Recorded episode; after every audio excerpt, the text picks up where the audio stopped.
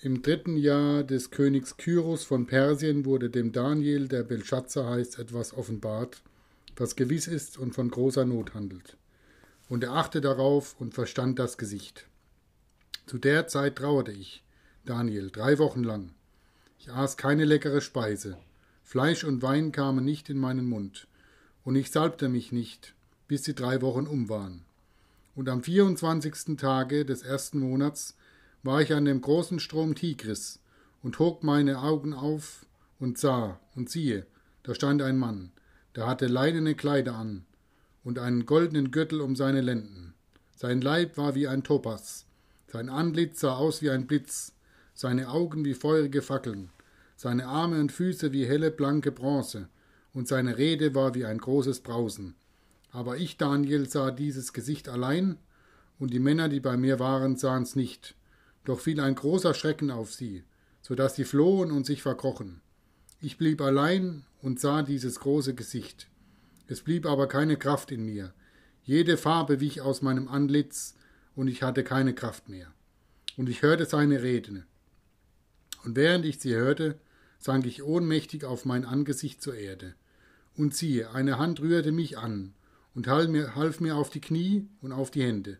Und er sprach zu mir, Daniel, Du von Gott geliebter, merke auf die Worte, die ich mit dir rede, und richte dich auf, denn ich bin jetzt zu dir gesandt. Und als er dies mit mir redete, richtete ich mich zitternd auf.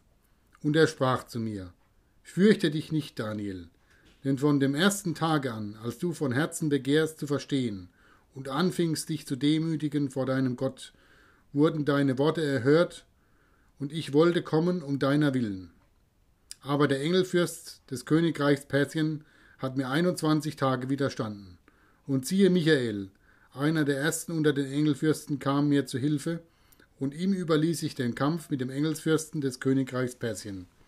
Nun aber komme ich, um dir Bericht zu geben, wie es deinem Volk gehen wird, am Ende der Tage, denn das Gesicht gilt erst in ferner Zeit. Und als er das alles mit mir redete, neigte ich mein Angesicht zur Erde und schwieg still. Und siehe, einer, der einem Menschen gleich war, rührte meine Lippen an. Da tat ich meinen Mund auf und redete und sprach zu dem, der vor mir stand. Mein Herr, meine Glieder bebten, als ich das Gesicht hatte, und es war keine Kraft mehr in mir.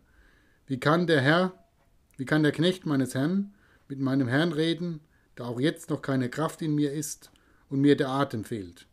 Da rührte mich abermals der an, der aussah wie ein Mensch, und stärkte mich und sprach, Fürchte dich nicht, du von Gott geliebter. Friede sei mit dir. Sei getrost, sei getrost. Und als er mit mir redete, sah ich mich gestärkt und sprach, Mein Herr rede, denn du hast mich gestärkt. Und er sprach, Weißt du, warum ich zu dir gekommen bin? Und jetzt muss ich wieder hin und mit dem Engelfürsten von Persien kämpfen. Und wenn ich das hinter mich gebracht habe, siehe, dann wird der Engelfürst von Griechenland kommen. Doch zuvor will ich dir kundtun, was geschrieben ist im Buch der Wahrheit und es ist keiner, der mir hilft gegen jene, außer eurem Engelfürsten Michael.